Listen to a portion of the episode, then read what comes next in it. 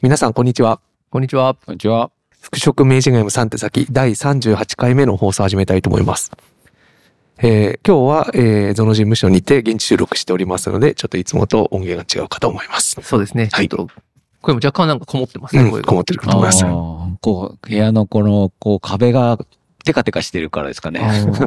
反響音？いろいろあるんでしょうね。はい。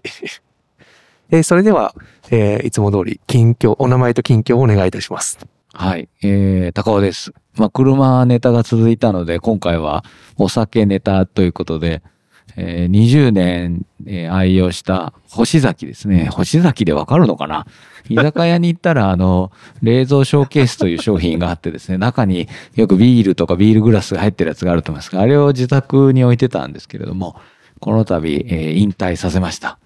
もう最後の方はですね、なんか夜中に宇宙と交信をし始めて、えー、ヒャヒャヒャヒャヒャキとか言い出してですね、爆破するんじゃないかと思っても止めましたけれども、あの、一生瓶を立てて、え保管したくて、えー個人宅に買ってました。えーもし買おうという人に対する注意がありましてですね、冷蔵庫はインバーターと言って、そのオンオフ、モーターオンオフじゃなくて、ハーフスロットルができるんですけど、業務用なので、あの、オンオフですので、えーコンプレッサーが入ると、ぐわーんって言って、だいたい騒音計で測ったことないけど、3デシベルぐらい上がると思いますので、えっと、家の広さとか置く場所とかよく考えて買わないと、えー後で後悔するかもしれません。以上です。ありがとうございます。星崎は、ちなみにあの、僕も社会人、弁護士、弁護士の仕事をして初めて、実は知ったブランド、メーカーで、あの、なんでかっていうと、その、破産管財人といって、破産した会社とかがですね、あの、まあ、管財人、つまり裁判所側で、その財産をこう、お金に変えていって、資産をお金に変えていって、で、債権者に配当するっていうやつがあって、で、それは管財人側で一人で、あの、事務所に行ったりして、その飲食店とかを破産した時にですね、うんうんうん。その財産がなあるのかっていうふうになるほどね。行くんですよ。はいはい。で、あの、星崎って書いてあるあなんーかあれは売り物になる。はい、なる時がたまになるっていうぐらい、ん新しければね。そうです、そうです。だから、まあ、か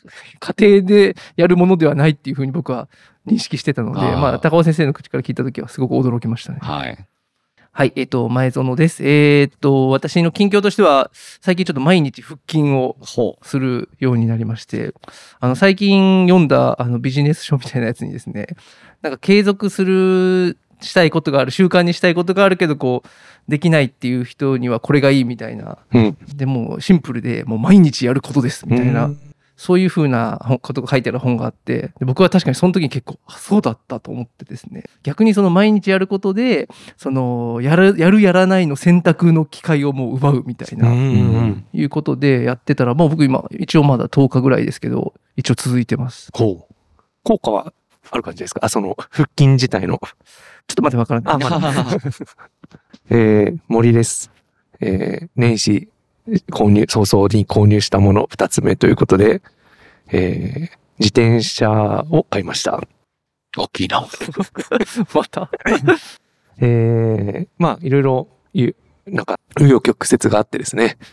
あの、その内容また第2回目に取っとこう、次の回に取っとこうと思いますが、今更、えーリムブレーキのロードバイクを買ったということですね。もうこれ何が言いたいかっていうと、うん、例えるならば、今更フィルムカメラの、なんかいいカメラを買ったみたいなですね。うんそういう状態ですキャ。ブレター車みたいなね。そうそうそう。で、まあその過程でいろいろあったことが一つお伝えしとこうかなと思うのが、あの、その車体自体は、まあある地方の、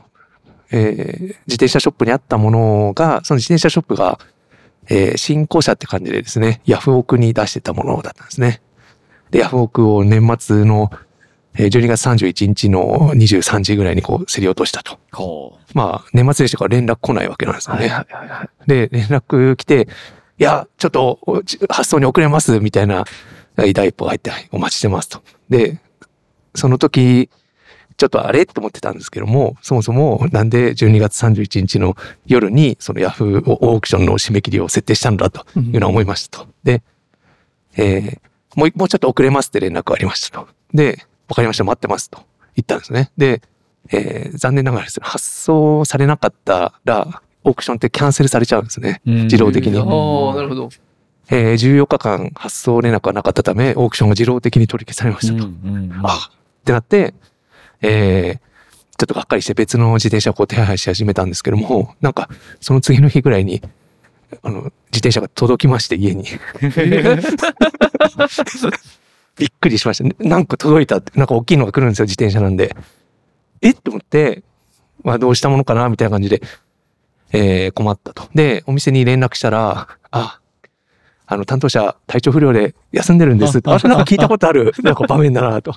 え？あ、なんか、やっぱそういうことありましたか？と向こうの担当者も言ってると。お店の人がですね。で、なんかいろいろあって、連絡取り合って、えー結局それをもう引き取る形にしたんですけども、やっぱりね、これは、あ、よくはあの事例という形で聞いたことある場面の方なんだろうなっていう感じの非常に印象を受けたあの出来事でした。へえ、え、これ僕が思ってることを口走っちゃっていいの？ああ、その店員さんが、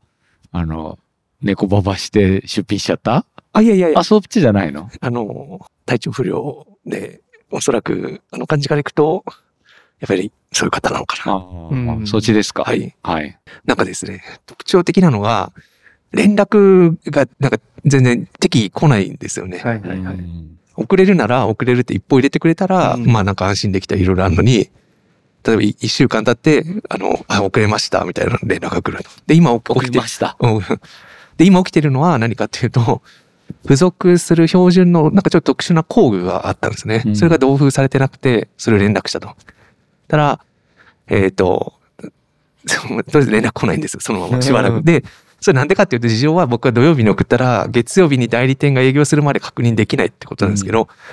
あのそうなったら土曜日の時点で月曜日に代理人に確認するのでちょっとお待ちください、お待ちくださいって連絡来ればいいのにしないと。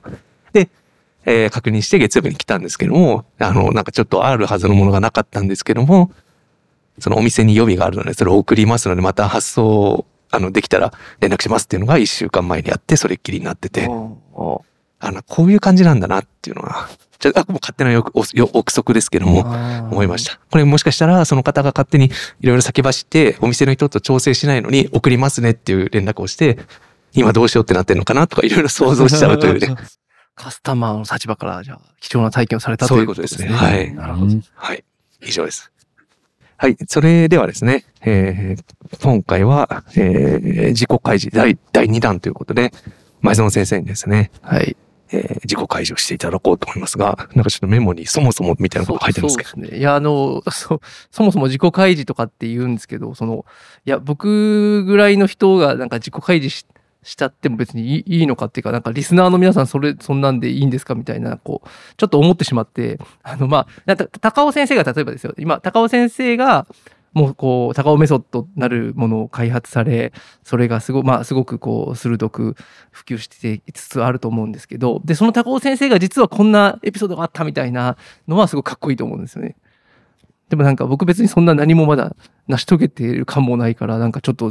おこがましいな、みたいなことを、でもまあそれでもこういう機会いただいたんでせっかくなので、みたいな感じで考えとっていいんですかねっていう。そうですね。きっと皆さん、ゾノ誰やねんって感じだと思うんで、まずそこから、そこですよね。ここから急にね、あの、ファンが増えるかもしれませんしね。なんかセミナーとかでもその自己紹介にどれだけみんな割くかみたいなところがあるのかなちょっと思ってあてでまあなんか初めましての人が多い時に自己紹介のなところをやるとかなんかこうまあ信用とかこう箔とかこう意向を示すみたいな意味ではまあ自己紹介やる戦略的にやるっていう人もいるのかもしれないですけどなんか僕はあんまりそのセミナーとかでも自己紹介をあんまりそんなになんか長々ややりたいタイプではあんまないっていうところがあるあってまあそれがいいか悪いかはちょっと別ですけど。まあね、自己紹介も今回この自己開示の回で1回1時間以上取れるように、うっかりするとセミナーの時間全部自己紹介で終わることがあるからね。そうですね。まあまあ、言うて一人の人生なので、まあ30、今年今年で8になりますよ。あの、さ今37ですけど、まあ一応人生はあるので、まああり、いろいろありましたんでっていうことで、じゃあせっかくなので、はい。初め始めさせていてただきます、初めて聞くことばかりです。あですよね。た多分そう、高尾先生と森先生にはあまりお話してないこと結構多いと思うので、えっと、1986年、昭和61年生まれですということです。今、はい福岡で仕事してますし、福岡に移住、完全移住してますけど、関西歴30年ですね。うーん。あとは残りが福岡みたいな。だから生まれも育ちも関西、大阪、まあ生まれ育ち大阪で、あの、っていう感じです。うんで、お生まれたのは大阪府の柏原市というところで、えーこれ実はですね、柏あの関西あるあるなんですけど、柏原でもなければ貝原でもない、うん。あるいは柏原とかでもないっていうところで、うん。あの、あるあるなのが、あの、僕、柏原市出身なんですって言ったら、ああ、あの、柏原神宮のね、みたいなこと言われるんですけど、いや、それ奈良にある柏原神宮ですっていう切り返しが、大体ああるっていう感じですね。へ知らない人も大阪のどの辺ってことになるえっと、東部、東の方です。のなので、まあ、東大阪、八尾、柏原みたいなのが大体こう、一括りにされるところが多いかなって感じですかね。まあ割と下町ですよ。だからそういう意味では。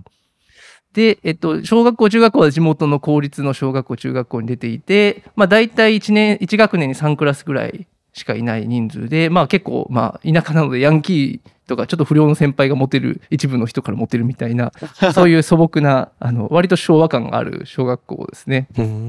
で、あの、前回森先生のところ、自主性を結構重んじるみたいなことあったと思うんですけど、なんか僕の感覚だと中学校とかを、僕が育った中学校を自主性に任せてたら、なんか、もう多分は破滅的なことになってたんじゃないかという気がして。あのまあ自主性自主性ってやってたら多分そのうちなんかこうタバコの火がなんか建物校舎に燃え尽くなるって燃えてたんじゃないかぐらいのなんかそんな感じの割と、はい、素朴な田舎です。まあなんか派手にヤンキーとかいるわけじゃないんですけど、うん。ちょちょっと悪いやつがいるみたいな感じでしたね。まあ、その今ちょっと一言を付け加えると、ちなみに、うちの母校も数年前、えー、ぼやで、えー文化祭の資材が全焼して、文化祭開けない年があったと聞いておりますな。るほど。どう見てもタバコとしか思っておりません。だから、ヤンキーがいるかどうかとかあんま関係ないってそういうことですねはいで、えっと、高校は、えっと、八尾高校っていう公立の、これまた公立のそう高校を卒業しまして、えーまあ、当時大阪っていうのは公立高校学生で第一学、第二学とかあったんですけど、第五学区というところの学校で、まあ、あの、学区内の別にトップ校でもなくて、まあ、一応、序列としてはトップ校の次のし高校やったらしいんですけど、まあ、国公立に進む、大学に進む人っていうのもそんなにいなくて、まあ、学年に10人いるかいないかぐらいの感じなので、なんか文武両道を掲げることを言い訳にして、みんな部活ばっかりやってるみたいな、結構そんな学校でしたねこ。その大学は、え私立に行く人は結構いるってことなんですか？私立に、そう、そうですね。私立にその、えっと、推薦とかで行ったりはははとか、指定校で行ったりとかいう人が多いですああ、ね。なるほど、なるほど。で、えーまあ、カンカン同率で関西の、あの、関西大学、関西学院大学、立命同志社とかっていうところに行く人も、まあまあ、ちょいちょいはいますけど、うんうんうんまあ、そこもかなり優秀な人たちがそこに行くっていうイメージですかね。で、ゾノ先生は何部だったの？僕、サッカー部です。サッカー部。なるほど。あんま勉強してなさそうやね。そうですね。サッカー部ですけど、まあ結局、中学は実はバスケ部だったので、ああ、あの、中学サッカー部がなくてですね。あの、こじんまりした学校だったので。で、バスケ部やって、サッカー部を高校でやって、で、B クラス、A クラスの B クラスの B クラスで頑張って、最後 A クラスになんとか入ったみたいな感じの、うんまあ成長志向みたいな感じですね。で、あの、この高校がですね、今はもう多分やってないはずだと信じてるんですけど、かなり組み立て体操、体育祭ですごいレベルの高い組み立て体操、組体操って言うんですよね。組体操って言わないんですね。組み立て体操いや、ちょっとそこが僕もどっちの手言葉が正しいのか分かんないですけど、まあ、五段タワーだったと思うんですよね。あのそこの一番下を経験したのは非常にいい経験ですね5。段ってこと？っていうと、上は、なんえ、5段ですよね？五段ですよ、五段上に何人ぐらい乗ってんですかね？まあ、でも結構ですね、少数制でやっていくので、た円になって、1、2、3、あ、4段になるのかな？あ、立つパターンと座るパターンがあるんですね。だから座るパターンが確か5段ぐらいあって、4段で立つパターン4段っていうのもやったことがあって、で、あの、まあ、だからそういうそういう意味では、だから本当にそこらにある電柱ぐらいの高さぐらいまで一番上のとこ行くんじゃないかなと思いますけど、まあそういうことをやってて、すごい。まあ、あの、今多分それやれないんじゃないかと思いますけど、一番下を経験したことが今何に生かされてるんでしょうか？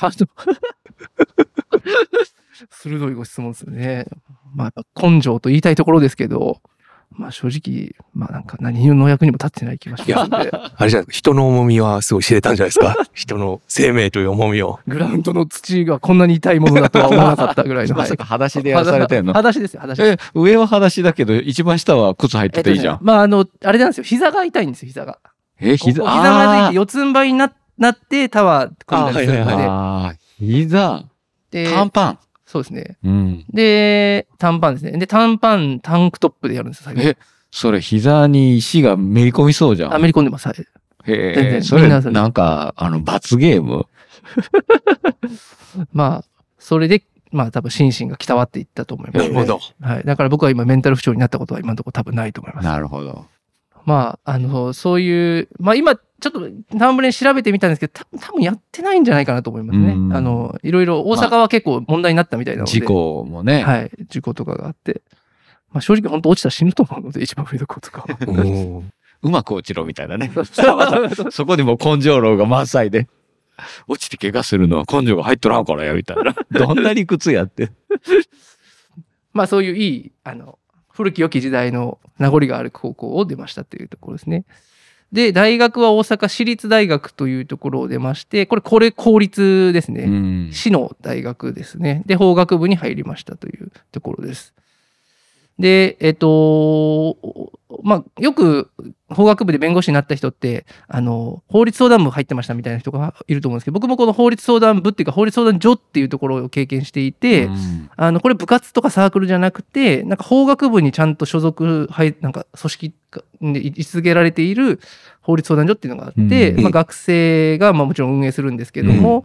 その OB とか弁護士とか、あるいは教授ともいつもこう関わるっていうようなところにいて、そこの実は代表をやってたりしたこともありまだ、した。誰を相手に法律相談するの？あ本当の市民です。本当の市民。はい。あの、が法学部の学生ですけどっていそううです、そう体です、そうでで。す。で、法学部の学生がちゃんと大学教授と相談しに行った結果を回答しますみたいあな。ええですけどそれ結構、じゃあ、どの大学にも通常あるものなわけ？あると思います。法律相談部は多分法学部だと割とあるんですか、ねえーなんか全然出会ったこともかすったこともないので。なんかしかもすごいひ、なんか、いわば非弁行為に該当しうるんじゃないかなって。だって、まあ、それはあの、医学部の学生の、あの、臨床病院実習と同じで。ななるほどあっちはでも今はね、ちゃんと合法化されたんよね。はあはあはあはいや、ひ実はそう、非弁の問題は確かにこれ深掘りしていくとちょっとどこまでいけるのかこれわからないところがあるので、まあ学生の、あの、研究とかの一環、だって大学教授も別に弁護士資格持ってるわけじゃないですから、うん、そっかそっか。普通に研究者ですからですね。はいはいはい。助言を受けた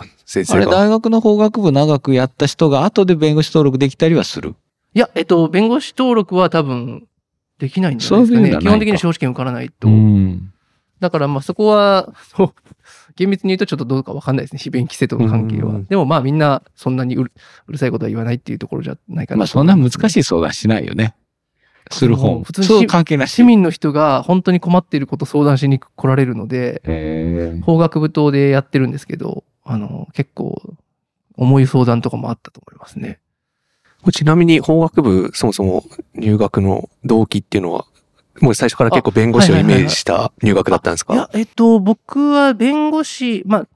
高校卒業ぐらいの時に弁護士になろうと思ってたわけではあんまりなくて、その頃はどっちかっていうと、その法学部って潰しも効くだろうし、とか、その、なんていうか選択肢をうん狭めないように生きていこうみたいな、なんとなくそういうのがあって、なるほど、なるほど。法学部だと多分、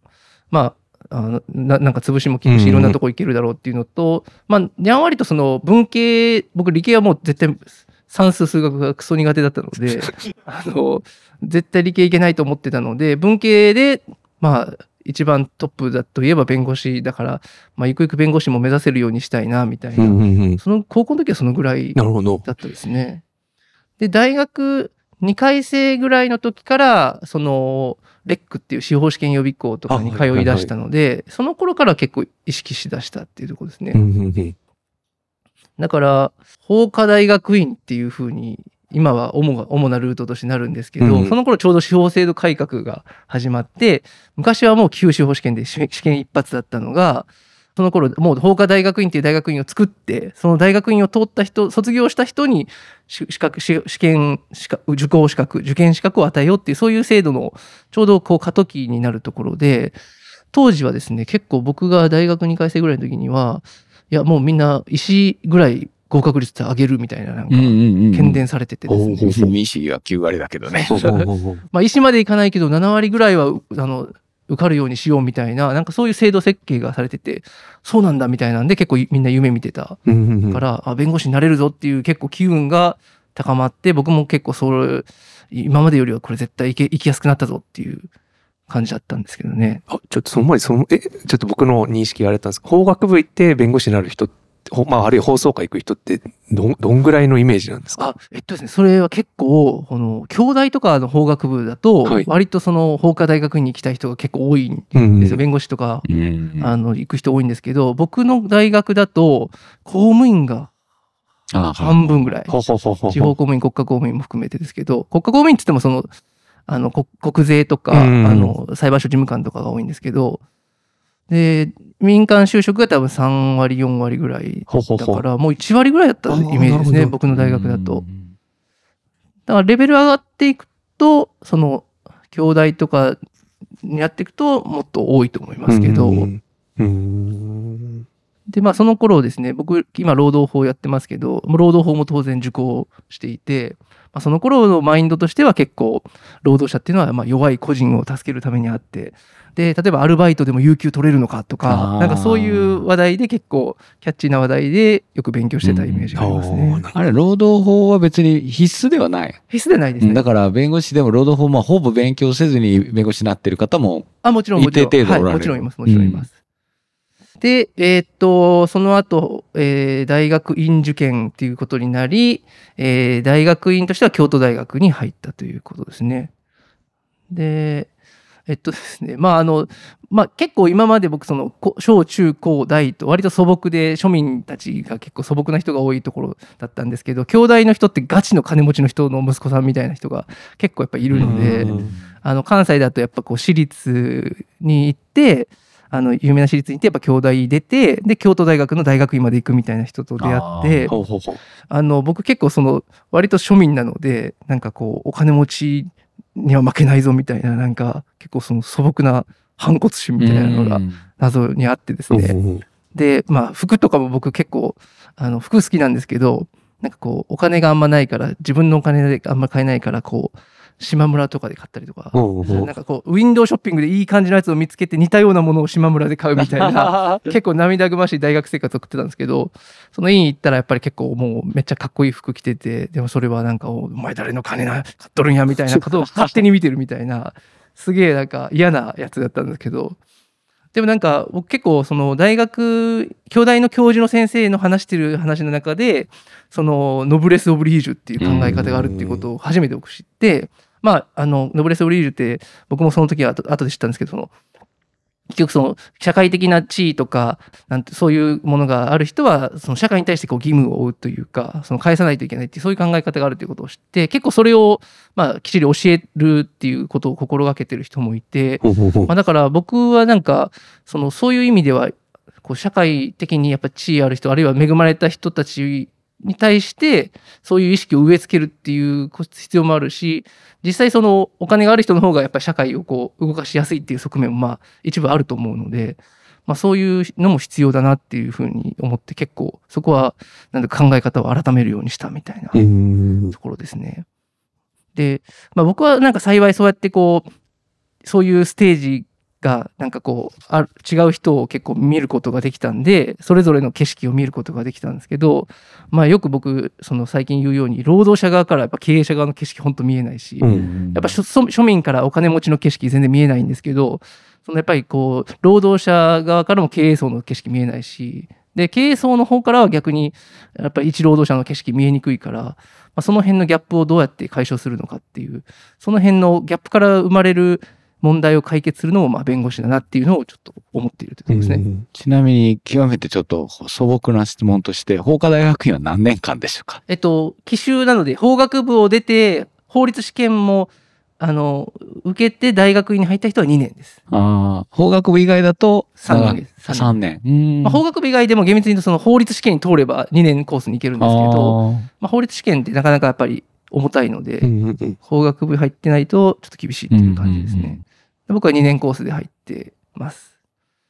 で、京大の場合は結構、阪大、大阪大学とか神戸大とか結構やっぱいろんなところの優秀なやつがガーッと集まってくるっていう感じなので、すごいそういう意味ではいい経験になって、まあもう本当頭がいいやつってもういるんだなっていう感じだったですね。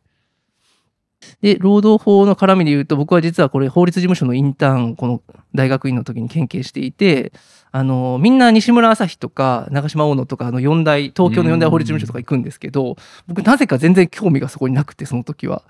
あの、大阪の人権派弁護士事務所に行きまして、うん。あの、アスベスト弁護団とかを組んでいる、あー。はいはいはいあの弁護団長の村村松先生っていう先生がいらっしゃる事務所とかに行かしてもらって、でそれこそ裁判所の前でビラを配ったりとか をしてて、あの、弁護団活動にも参加させてもらったりとかしてて、結構、あの、いろいろ、あの、勉強になりましたね。うんで、えー大学院を出ると今度司法試験ということで、えー司法試験がこれまたきつくて4日間やるんですけど、えー択一と論文でまず分かれますと。択一ってまあ選択肢を選んでいくあのうんやつですけど、憲法、行政法、民法で、えー民訴法、商法で、刑法、刑訴法で7科目をやりますというのが、1日半ぐらいをやるのかな ?4 ヶ月のうち。であとは論文をするんですけど、論文が今の択一でやった7科目プラス選択科目なんで、僕の場合は労働法とほうほうほいうことで論文をするという。他の選択肢は何？え、倒産法とあ、か、倒産。うん。え倒産労働が一番多いんですねう。。ほうほう。うんで、えっと、あとは税法とあ、か、税。あと知財、知的財産法、と特許法とか著作権法とか、あの辺とかですね、国際司法とかもありますね。あ結構じゃあ選択は幅広めなんですね。広いですねうんうんうんで、労働法は、あの、結構、その難易度的にはそんな優しくはないんだけど、勉強するツールがすごく揃ってるというか、うんうんうん労働法は割とみんなメジャーなので、あの教科書とか教本が多いと。一方でその国際司法とかになると勉強するツールがなくて、なんかあの、できる人はできるかもしれないけど、みたいな感じなので、そういうところはありますね。ほうほうほう。なんかめっちゃ論文書くから、あの、手が、手が死ぬというか、はいなんか筆記用具にさえこだわらないと終わるみたいなの聞い聞いたことありますけど。あのボールペン選びとかは結構あの、結構シビアにみんなやってますね。えー手書きってこと？手書きです、手書きです。うんで、け消せないんですよね、シャーペンじゃないそうです、から。そうです。そうです20センチ。あだからこう、滑りが良くて、僕今でもこのエナージェルユーロっていうのを使ってるんですけど、滑りが良くて止まる、止まりも安いみたいなのをうん、こう、僕は好んで使ってたって。僕はそのななんであれかというと、万年筆をずっと大学時代から好きで使ってて、この万年筆何がいいのかなって調べるときに、この司法、司法試験受ける人たちが何 を選んでるかみたいのでー、なるほど。はい、これに出てきましたね。はい。そうですね。なんかその、やっぱりみんないろんな癖があるので、その、マイ座布団をやっぱ持参するみたいなんてありますよね。うんその試験会場だと。勉強スペースみたいな意味で言うと、図書館のあのあの場所は絶対あいつのもんだから座ってはいけないみたいな、図書館の人たちがこう分かる。どこがノブレス・オブリージュやねんって感じやけど。そうですね。まあそういう感じでやって、それは結構試験を受ける人たちあるあるで。で当時、あの、一緒に、大学の頃ですけど、大学院試験僕が勉強してる時に横で会計試験を受けようとしてるやつがいて。で、会計士の場合はこう、電卓をこう、デスクの上に置くんですけど、なんかもう、そいつ目も悪いからむっちゃこう、あの、ペーパーとの距離も近いし、電卓との距離も近くて、こう、こう、這いつくばるようにして電卓バーって言ってて、なんか、ひそひそスパイダーマン、スパイダーマンとか言って、あだ名つけられてるやついましたね。ちょっと笑いすぎたら。これちなみにあの試験の時期は何月頃なんですか？えっとですね、えっとえっとですね、司法試験は5月ですね。あ、5卒業した、月卒業した後なんですね。だから完全に。あと、へえ。3月で卒業して、し4月ぐらいを空けて5月だったとか。そうか。じゃあ卒業とは直接関係ない関係ないです、ねから。。卒業したらだからホーム、なんだかホーム博士とか謎の資格が、資格っていうかその肩書きもらえるんですけど、何の役にも立たないやつですね。あこれ、大学2年生からずっともう 5, 5年とかにわたって勉強しし続けて、ここに至るってことなんですか？そうですね。大学2回生ぐらいからその法律、まあ、司法試験予備校に通って、はい。で、それって自動的にまあ、大学院の入試につながってくるので、ど。うん。そっからだから法律としてはやっぱあの2回生ぐらいからがっつり勉強してるっていう感じですかね。うんうんうんで、えっと、奇襲者だから大学院はその法律科目ありのところで入って、で、そこからまあ大学院でもずっと勉強してるので、まあ、大学院の生活って結構本当にみんな勉強してたから僕もできましたけど、まあ、あの環境じゃなかったら絶対持たなかっただろうなっていうぐらうい、やっぱ朝9時前、8時半ぐらいから来て、夜12時ぐらいまでずっと勉強してたので、へえ。じゃあ、あの、なんか今我々の大学院は結構社会人リカレント教育みたいなノリになって、要するに働いてる人が多いけど、専属大学院生なのね。そうですそうですフルタイム大学院。そうです。あ、だからもうだから、勉強する場所であるっていう、なんかそんな感じですね。大学院は勉強する場所である。ちょっと俺なんか、あの、多分聞いてないと思うけど、うちの大学院生に聞かせたい。まあでも容量いい人はやっぱいいので、ぼ僕はちょっとやらないと多分できダメだった派なんで、あの、結構土日は全然勉強しないっていう派の人もいたし、まあいろいろなんですけどね。まあ僕はたまたま論文の、あの、論文の、なんていうか、勉強会みたいなのを学生として組むんですけど、うんうんそのグループ組んでた子が4人組のうちの2人が司法試験上位10位とか、たまたまなんですけど、うんそこに参加させてもらってて、それでだいぶ鍛えてもらった感じ。うん。そして、えー司法試験に無事に受かりましたら、司法修習ということで福岡に。なるほど。これけで福岡につながるわけですね。あの、一応司法修習っていうのは、司法試験合格者が研修のために裁判所と検察庁とあの弁護士事務所にあの入り込んでいくんですけど、うん。まあ、それが47都道府県どこ行くかわからないということで、うんで、それで僕があの福岡にあの当選したというか、うんうん希望はいろいろいろいろ出せるんですけど、うんあの行ったことないしあの福岡がみ南か北かで言ったら南の方が暖かいからいいだろうっていうことで、うん。福岡に行ったらということですね。ほうほうほうで、えーっと、で、これまた試験の話なんですけど、司法修習が終わると今度卒業試験ということで、これ2回試験っていうのが聞いたことあるかもしれないですけど、そういうのがありますと。司法修習を卒業して、えーそれに受からないと、まあ、弁護士とかになれないんですけど。2回試験っていうのは、司法試験の2回目みたいな意味であって、またここで試験が回数として2回あるという意味ではない。あ、ではないですね。はいだから2回試験の意味が僕はよく考えたらわからないんですけど、まあ、あの、司法修習卒業試験みたいな感じですうんうんうんうんね。で、ここ合格しないと、あの、弁護士とかになれないっていうことで、えーこれ5科目ろ論文だけなんですけど、えっと、民事弁護、刑事弁護、民事裁判、刑事裁判、検察っていううんので5科目ですね。ほで、これすごい鬼スケジュールで、合計5日間、1科目1うん日使ってやるんですけど、朝10時ぐらいから夕方5時半ぐらいまでずっと机に座って、間休憩自由。休憩はないですね。昼、昼飯は、トイレは行っていいですよと、うんで。昼飯は自席で食っていいですよとはい。いう感じですね。だからそれ以外は特にないです。これ隣の人とはどんな感じの距離感？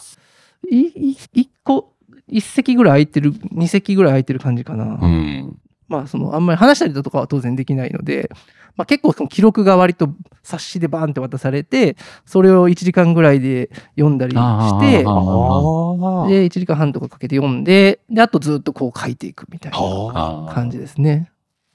でパソコンなしパ。ソコンなしです。インターネットなし。なしです。実務的な、本当に、あれってことなんですね。試験というか。そうです、そうです、そうです。事例が課されて、それに対して、まあ、あの、判決的なことを書いているとうんうんうんう、んかその要件事実を整理して、あの、請求原因はこれで、立証責任こっちでみたいなのをこう整理して、問題解いていくような形ですうん。ね。ほ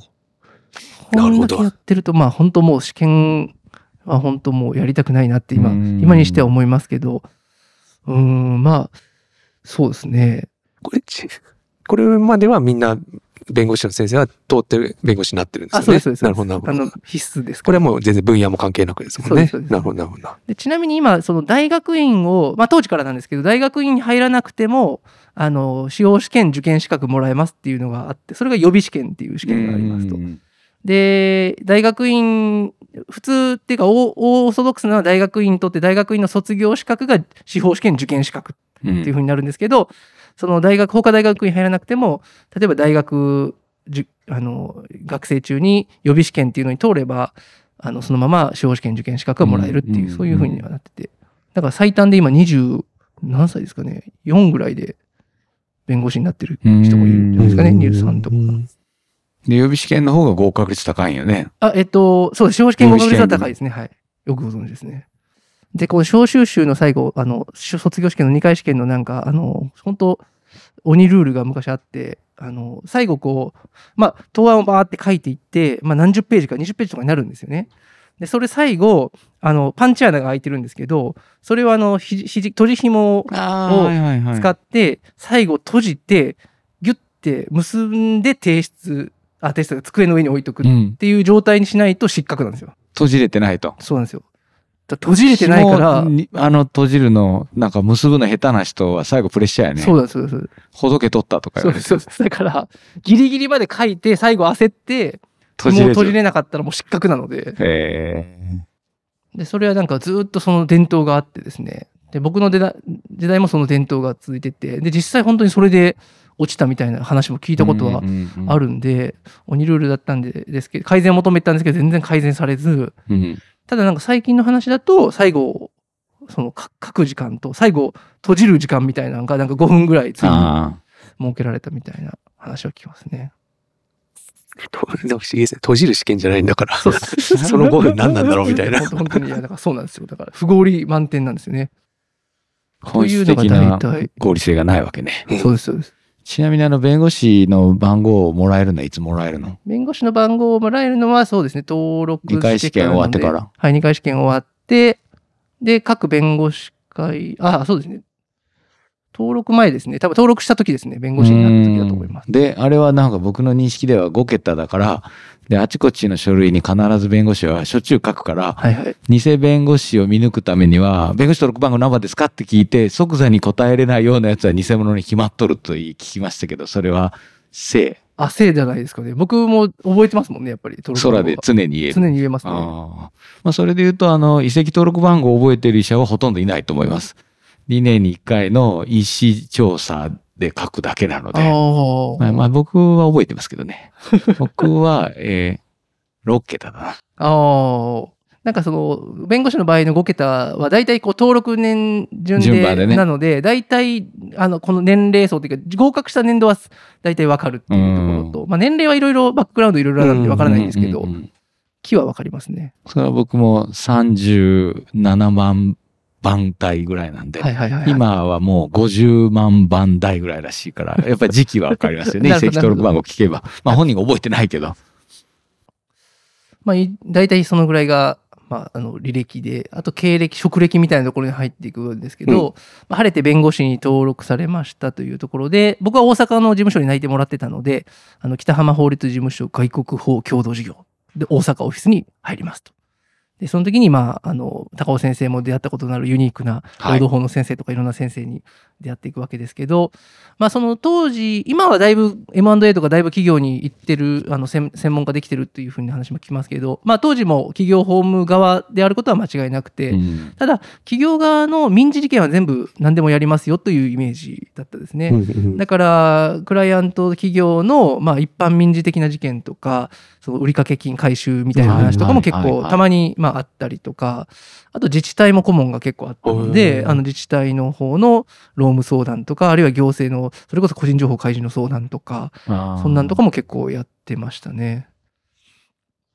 で、えっと、ここで、まあ、労働法チームっていうのに所属して、まあ、いろいろあるんですけどね、建築チームとか、うんファイナンスチームとかいろいろあるんですけど、まあ、労働法チームに所属して、あの、パートナーからローマ案件もこう振ってもらって、まあ、やっていくみたいなことをよくやっていたという。で、まあ、紛争だけ、まあもちろん紛争もあるので、紛争だけで言うと、その労災のそれ、怪我した事件とかも、まあ結構その大きな企業とか、あの、グローバル企業もあったけど、その中小企業とかも一応おおむね一通りはなんかできたっていうところですね。うんで、顧問相談に関しては、やっぱり、あの、本当に小さい企業でなかなかなくて、まあ中小企業でもまあ中くらいの規模からまあ大企業が多くて、あの自治体もありましたっていう、そんな感じですかうね。ん。この労働法チームの所属は希望ですか？それともたまたまって感じですか？もう希望ですね。やりたいって言ったらややるって。まあ、労働法チームって言っても、その、勉強会とか研究会的なことをやっていくっていうだけ、うんだけっちゃだけなので、まあ、主に事件の配点はパートナーが各々自分で決めていいっていう感じだったので、うんうん。パートナー当時多分何十人ぐらい、30、40人ぐらいいたのかな、大阪事務所でもいたので、うん各々がまあ、事件募集を、アソシエイトに募集かける時もありますし、あああああああのこれ公募のような。そうです、そうです。これやりたいやつ手挙げてみたいな人もありますし、まあ、近くの席席が近いからっていうのもありますし、置いてあったりしてそう。です、そうです。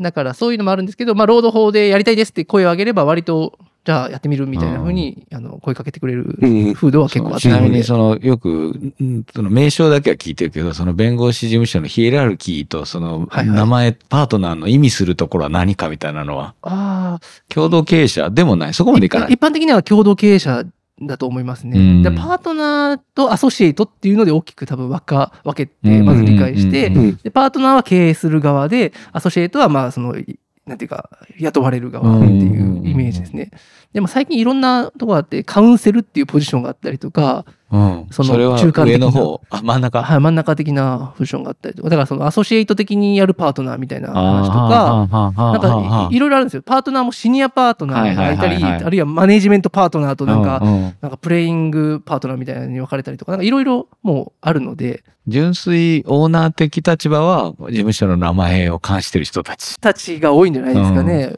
だけど、そうですね。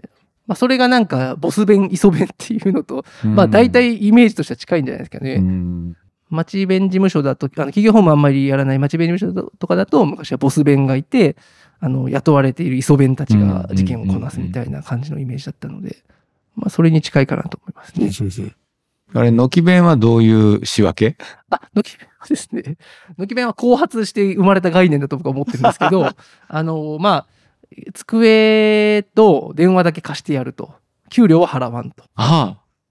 事務所の看板は貸してくれるっ貸してくれます。はい。電話も貸してくれます。あ、そうかそうか。で、えっ、と、ただお前の稼ぎはお前のもんだけど、あの、うちからは給料はやらんと。置いてやるからと、場所を。不思議なあれやね。業務委託もへったくれもないわけね。まあそうですね。あ仕事も渡さない。仕事もわ渡さないっていうか、その渡すというのは多分その軒弁概念には入って、義務としては入ってなくて、うんその事実上やっぱりこう事件をやってもらったりとかして、で、まあ5分 5, 割5割でやるねとか、あの売上のそのだから収入は半折半しようねとか、ああ、そうかそうか。そりゃんな感じでそうなるわね、当然。やるカバ借りで全部売り上げ自分のものだったらそんな美味しい話じゃないからね そっかそっかね。だから軒先だけ貸すっていうのを軒弁なるほどな。るほど。で、えっ、と、まあ、そうですね、ここ、まあ、裏ストーリーなんで、ここからカットなんですけど、で、えっ、と、それで、はい、話をちょっと戻させていただくと、えっ、と、大阪でのき北浜法律事務所時代を、まあ、4年、丸4年経験して、その後、福岡に移住することに決めたので、えー福岡の川野野田部法律事務所という、まあ、昨年度会長を務められた野田部先生の事務所に入所しますと。で、ここでついに高尾先生と出会うと。うん。いうことですね。で、ある日、えっと、当時ですね、北浜 OB で、あの、指導してよく、あの、ご飯とかも連れて行ってくれた橋本先生というですね、えー、久留米附設高校という超名門校うんうんうんで、東京大学にご進学された超、あの、エリート先生がいらっしゃって、で、ゾノちょっと何日空いてるみたいなことで、で、ちょうどあの村本先生っていう、同じく北浜の先生が、うん。その高尾先生っていうその産業の先生を紹介してくれたから会いに行くんだけど行くときあ行きますとかって言ってあれ焼き鳥屋だったかなと思うんですけどうかな。居酒屋に行ったら高尾先生がいらっしゃってうん。初めてお会いしたというところですね。あれ、その年次的に言うと、村本、橋本、前園はどんぐらいの、どんな感じなんですか？村本橋本が同同期で一緒60期だと思いますね。僕ら65期なので。あはい結構じゃあ、橋本先生が先輩なんだ。そうですそうですそうです。今でもあのいや仲良くしてくださる先輩ですね。で、えっと、その後は高尾先生と、まあだから最初は飲みでお食事だけだったんですけど、その後がプレミアム研究会だったのがちょっとあんま明確には記憶はないですが、高尾先生のメソッドを初めて聞いて、やっぱりみんなと同じように衝撃を受けるわけですね。で、なんか結局その弁護士の会社側のアドバイスとして、一回やっぱ労働者っていうのを見るのは、結構労働者相手方であり、争ってくる立場であるみたいなことから、その争ってきた時にどうするかみたいな。で、争われた時に負けないようにっていうことが結構強く入っちゃうアドバイスが多いと思うんですけど、まあそうではなくて、まあ、まあそういうのは結局副次的効果にはあるにせよ、まあ、やっぱりちゃんと現場でこういうふうにこう前なんかこれからこうするにあたってこう使うんだっていうところをあの教えてもらえたっていうかそこを知ったのがすごく僕としてはあのインパクトが強くほどね。て、まあ、口がちょっと問題かもしれないけど、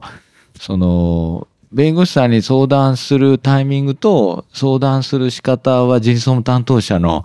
センスが問われるところで、何を言おうとしてるかというと、まさにこの労働者が相手方で争ってくるという前提で助言された内容をそのままやると、えっと、別に最初労働者は全然会社と争ってる立場にないわけで、別に悪気がなく逸脱してる場合もあるのに、め、めでたくこう相手方に仕立て上げるのは弁護士さんのこの助言から 始まってるような気が、この、この一文を読んで。いや、そうなんですよ。なんかその、まあ、ま、うんそうじゃないっていうことも方が、まあもちろん僕は多いとはもちろん思い、思いはしまはしますけど、結局その相談のされ方によって、まあこの人はちょっとこういう人ですみたいなニュアンスが入ってくると、うん。やっぱそれはちょっとこう、まあ、やばいですねと。うんその、これは紛争になるかもしれませんねと。うんうんで、紛争になったらそれこそ片山組事件っていうものがあったり、うんうんうんこういう裁判例があるから、まあそういうふうにならないように、ここは本人の、あの、言うことを一回は尊重してみようとか、まあちょっとまずはでも、証拠を残しに行くために、あの産業医に相談してみましょうとか、うん結構そういうふうになっちゃうことがあるんじゃないかと思そいうますね。か。実は、会社顧問弁護士って、会社人事総務担当者の意見しか耳に入れようがないね。まあ、せいぜい上司であって、事実はい要するに本人の主張を聞く機会がないわけよね。そうですそうです必ずこう、フィルターを通してしか聞けないから。そうです、そうです。ああ、なるほどね。産業医はどうしてもいい意味で、えー経験の過程においては、一応自分の目と耳で両方の言い分を聞いた上で、うん。まあ対応の方向を決めていける時時期があるので、うん。まあ僕はね、うんもう今どっちかというと、あんまり労働者と合わないけど、だ顧問弁護士とかになると、顧問相談の枠の中でご相談来られるわけで、うん。まあ事前にそれはペーパー作って準備はしてくれる人は多いですけど、まあやっぱりその、限られた1時間の中で回答していくっていうところもあるので、うんまあ、問題設定まで、まあ、優秀な人であ優秀な人事の方とか相談者であればあるほどもう問題設定までしてきて、あの旧クエスチョン明確にしてくるので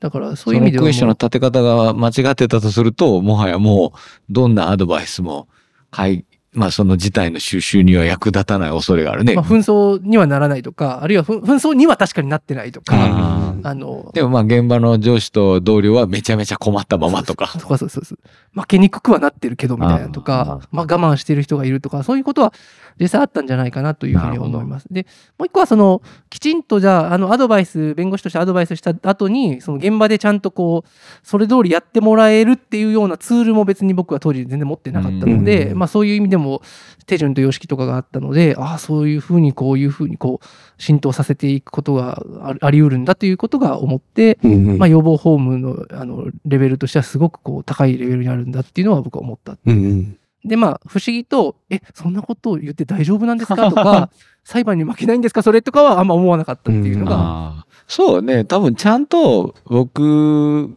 や、えっと、ちゃんとやってるメンバーから聞けば、あの、まあ、かなりある意味会社の裁量の中でギリギリなんてことはなくて、当たり前のことを言ってるだけ。なんか間接的に間に人が挟まって、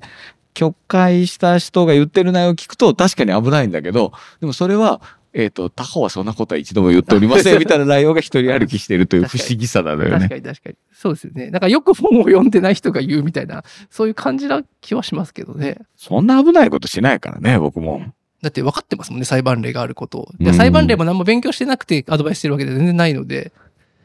なんかその、もう一個すすごい思ったのが、社労士とか特にそうですし、多分税理士さんとかもそっちの類だと思うんですけども、その、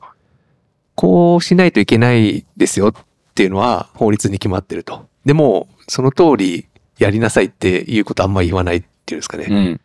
要するに例えば、えっ、と、これ、本当に、えー監督者が来て見たら言われるかもしれないけど、いや、そこまでやんなくていいでしょみたいな、その、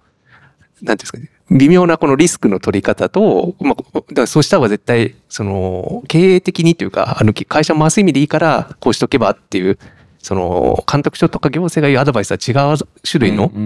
方向からのアドバイスって結構意識してて。ね、今のフォローしとくと、ある、まあ、コンプラ事項をダイレクトにやらなくていいっていうわけじゃなくて、うん。中小企業の体力とかリソースを考えると、うんうん。優先順位的に、結果的にそこまで手が回らない、あるいはそこをやってるのは死を抹殺であって、うん。まあそこをやらなくていいというわけじゃないけど、もっと大事なことをちゃんとやれというね、そういう助言になるケースはありますよね。うん。だからその辺が、そのぜ、あの、弁護士の先生が行う助言ってちょっと違ってくるのかなと。うん要するにもう絶対負けないように、もう手を打って手を打って手を打ってこうっていう、そういう方向に行くとちょっと変わってくるのかなと。ね。今ので言うと、やらないといけないのは分かってるけれども、それを、まあ、整理をすることによって、例えば優先順位であれ、まあ、後回しにする理屈を考えてるんやもんね。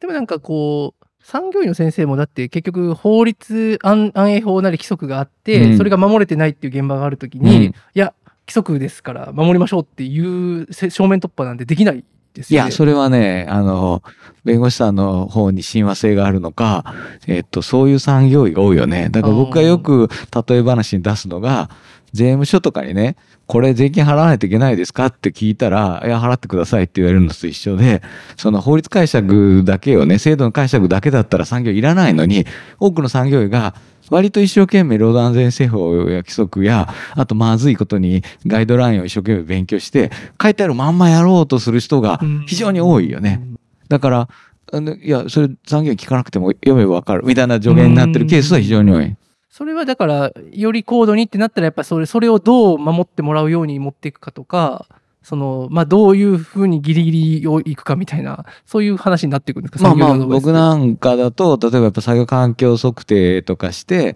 で、その結果がこうでみたいな時に、その全体の予算配分で考えると、えーまあ、あの、ここをちょっと緩める代わりに、こっちをちゃんとやったらみたいなのは、まあ結局この専門家としての裁量として、その相手に合わせた助言はよくしてたっていう。だから、書かれてることを全部守れというような助言は現実的に受け入れられるわけがないので、まあ、ここは守ってねという代わりに、この辺はちょっと真ん中ゾーンで、まあ、ちょっと思い切って、まあ、この辺はもうちょっと一旦は脇に置きましょうという意味で、まあ、そこだけ聞けばやんなくていいということをやっぱり言ってあげることはあるよね。うん。そうですよね。やっぱ、いやそこは結構似てるなと思いますね。その法律通りにやれない現場があるときに、どういうふうにこうアプローチするのかとか、うん。そこは深めても面白いかな。うん。まあまあ、えっと、で、一応福岡で、あの、川野の旅法律事務所でのアソシエイト、イソベン経験を経て、あの、昨年2023年5月に前園総合法律事務所という事務所を開設して、えー今に至るというところでございます。ということですね。で、あとは今日、まあ、あの、一応フィロソフィー的な話も、まあ、ちょっと入っていくっていうことだったんですけど、まあなんか、あんまり僕も今、明確なものっていうのをこう、言語化できてないところで、で、まあ、生い立ちとかを振り返っていくと、まあ、結構弁護士は役得で、あの、役得っていうんですかね、あの、普通だったら、普通の会社員の一社員として20代だったら会えないような大企業の役員さんとか、まあ、場合によっては社長とかと会えたりとかうん。しますし、まあ、そういう意味ではその、いまあ、あのいい悪いは別としてそのヒエラルキーがあった時に上の層にいる人と、まあ、あるいは僕は破産する人なんかを見るし破産してしまってし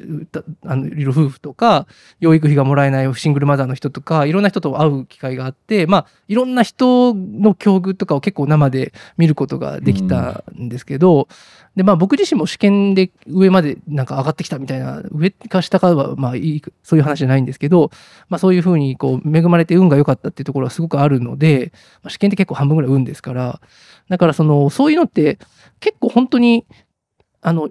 環境によるっていうか人間が今どこにこうどこの層にいるかって結構環境がだいぶ左右してるなっていうのもあるし結構もっと言うと僕やる気があるないもうん。結構本人のせいじゃないんじゃないかっていうふうな思いが結構ああるのであのーなんかなんていうかで大体環境によって人ってだいぶ変わるし変わるっていうか影響を相当受けるし一人で自分で頭で考えて自分で意思決定してガンガン進んでいくみたいなんてよっぽどの強い人じゃないとできないのでだからその何につながるかっていうと結構アドバイスとかをしてあるいはこういうもんですよってここいうこの場所はこういうもんだからこうした方がいいですよとかこうするものなんですよっていうふうになんか導くことも結構大事なんじゃないかって思うようになるので、まあ、そういう意味ではだからその職場は働く場所ですよっていうふうにやるメソッドっていうのはなんかすごく共感を深いところで実はしてるんじゃないかっていうのを今回実は思ったっていうところですね。だからだってその紛争をしたくてなんか、ね、裁判をしたくてなんか主治医の診断書持ってくる人なんて多分そうそうまあいないと思うんですよね。うんだから、まあ、揉めさせようと最初から思ってないよね。まあ、自分の欲求がまず大事です自分の欲。求をこう、せ証せ証明する適切な手段だと思ってるよね。うんそれほど最初の最初から言うと悪意はほとんど存在しないので、だんだんその、こう、交渉がうまくこう、そうしないうちに、それってって知らん間に、対立構図に陥っちゃう人はいるけど、だからそういう意味では、なんか、別にそういうふうに悪意を持ってやる人とか、まあ仮に、いまあなかなかいないと思うし、悪意があったとしても、それは別になんかいろんな経験の中から悪意に変わっていくっていうことだと思うので、うん最初から、いやいや、ここはそう、その、職場はこういうもんで、あなたには基準はこうだから、で、あなたとの契約は正社員だから、こうなんですよっていうのを、こう、コミュニケーションしていくことで、やっぱりその、そっちに行かないようにするっていうのは、かなり重要なことだったんじゃないかっていうのをすごく思ったっていうことですね。うん。その文脈で言うと、最近いつもの労働契約の双方の義務っていう話の加えて、その労務提供を勝手に不完全にしたりすると、実は事業者って、えー選択肢は、うん取り決めがなかったら、満額払うか払わないかのどっちかしか選択肢ないんよね。うんこれすごくことをややこしくして、労働者側が勝手に先に、あの、病気になったから半分しか出せへんからって言って、これにどう答えるかって考えたら満額払うと、まあ会社潰れちゃうので、まあゼロですせということになって、だそこからこうなんか紛争化していくんじゃないかなと思ったりね。うん。まあ結局それでじゃあ、賃金は満額払うけど懲戒処分ねみたいな話になったら、それもまた、うんそれもまあ対立立構図がますますねそう。ですよね。そうなんですよね。だからまあ、まあ、その絡みで言うと、その、まあ、本当に弱い、労働者って、人間はそもそも弱いっていうのがなんか僕の中ではあって、その、労働者も一人だとすごく弱いっていうふうに思ってるので、まあ、弱いっていうのはいろんな意味でこう弱いと思うんですけど、その、権利という意味でもあんまり強くないと思うんですけど、まあ、なんか、その、診断書を出して、いや、なんか本当に移動は嫌だと。僕は、あの、寒いところに行きたくないんだとか、あるいはまあ、あの、ここで家族がいるから、もう遠くに行って、ちょっと離れるのは嫌なんだって思うこと自体を全然悪いとはあまり思えなくて、だからその診断書があれば実はこれ変えれるかもしれないって思ってしまうこと自体はなんか非難はできないのかなっていうふうにちょっと思ってしまっている部分はあるけれども、でもそれは全然成功法じゃなくて正しい方法だとは思え思えないっていうところがあって、だかいいとは言いたくはないんですよね、そういう話を。だからそう、いいとは言いたくはないっていうところも、なんかいいとは言えないっていうあの、高尾先生のメソッドの表現と結構同調する感じが僕はありますね。本当ね、最近日本語の語尾の難しさってもう際立ってきてて、ダメって言って労働者に上げ足取られちゃった経験をして、えー周りの同僚からすると人事が何か言ってくれないとという場面で、はあはあはあというね、なんか日本語らしい、こう同調をしてしまったりすると、えらい問題で、こんな簡単なね、あの、キラーワードがあったのかっていうね。私の立場においてそれをいいとは言えませんって、なんかパーフェクトに優れた日本語なんだよね。でもそれに対して、なんかそこの、あの、フレーズだけ覚えてると、え、で、結局どっちなんですか？いいんですか？いいんですか？悪いんですか？って聞かれたときに、なんかまたじゃあどう、どうやって答えようみたいなんで迷っちゃうかもしれないですね。まあね。そこはでも結局、いや、いいとは言えませんからって。同じことを繰り返すのね、ポイントで。それももう教えてありますね。はい、ですね。聞き返された時に、えー聞き返されたことに直接答えをすると、あの、なんか引き出しが足りないと、あ足もすくわれますから、もう同じ説明、えあの、伝わってなかったようなので繰り返しますと言って同じ説明をもう一回するっていうのはね、キーですね。なんか今の話で、あ、ちょっと話題飛んじゃうんですけど、そのカスハラとかもやよくや、最近やってるんですけど、カスタマーハラスメント対策で、あの、顧客対応でメンタルを病んじゃう人の中では、結構そのお客さんが質問とかに対して正面から噛み合った回答をしようとするがあまり苦しくなるっていうパターン結構見るなと思いますよね。そうね。よくね、言ってんのが、相手を本当の意味で説得しようとするんじゃなくて、これ仕事として自分が説明を尽くしたという履歴を会社側に、自分の会社に示せばいいだけなので、相手がわかるかどうかっていうのは結果に過ぎないので、そうですね。まあ、自分がやるべきことをきちっとやるっていうところにもっとフォーカスするといいんだろうね。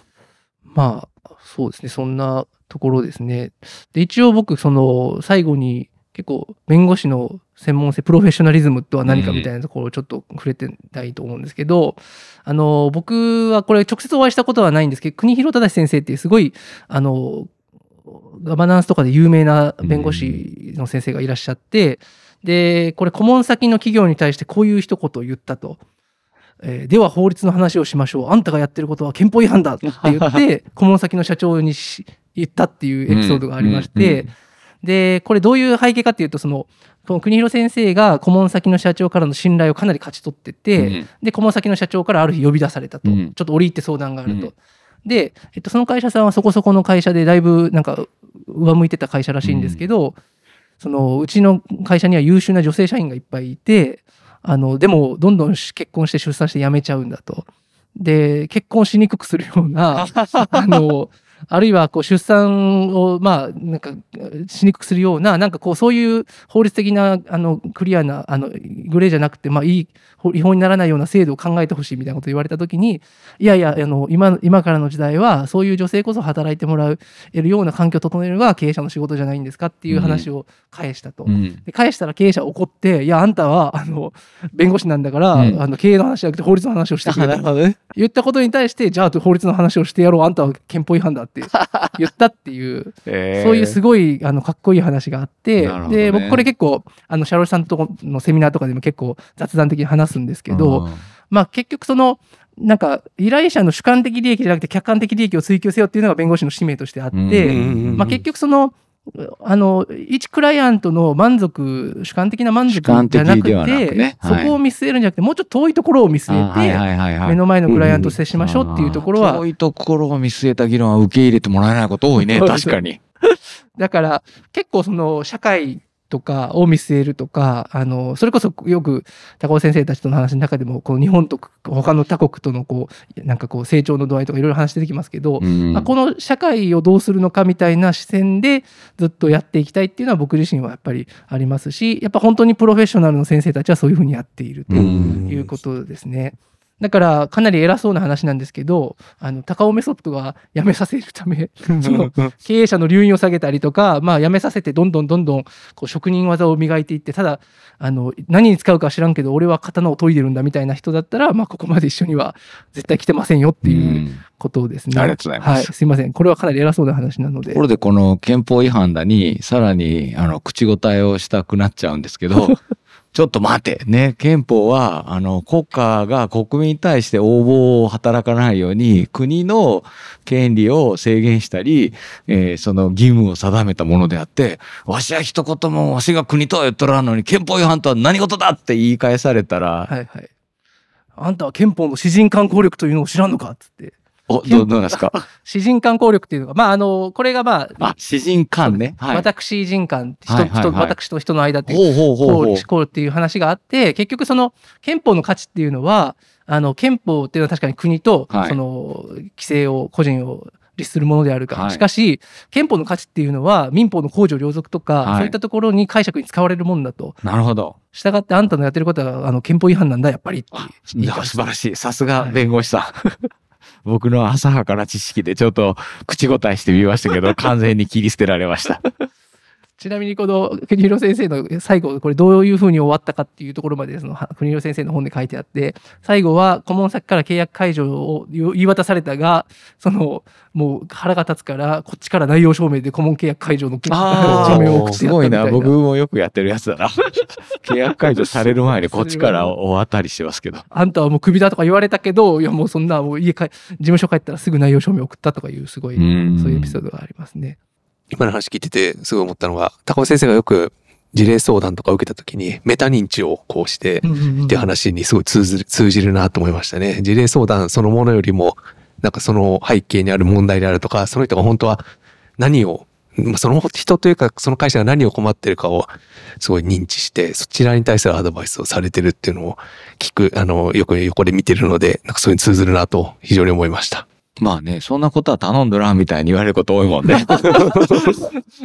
ね。なんかでもまあそれが僕の中でもあるべき姿としてあるし、まあ産業医の先生も結構そこは、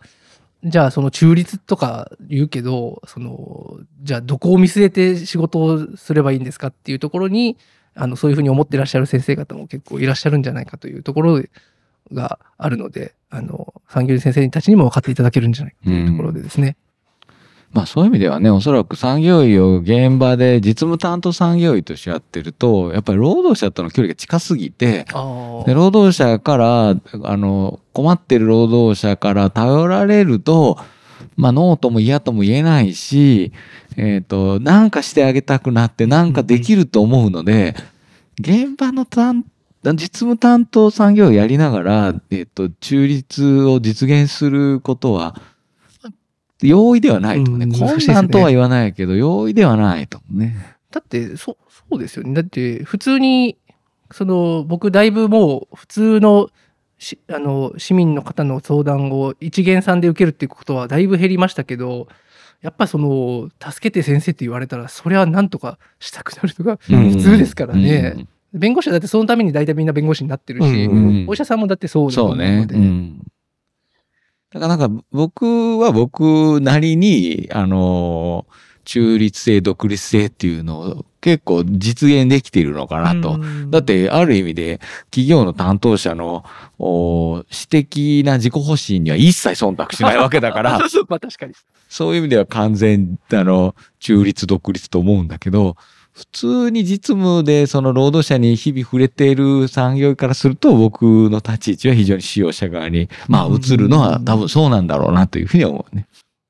まあなんかでもちょっとこう、あんまり、こう、こういうこと言うとあれですけど、結局その30代、僕も30代ですけど、やっぱあとキャリアというかその仕事で収入をやっぱりあと30年、40年得ていかないといけないってなった時に、やっぱこ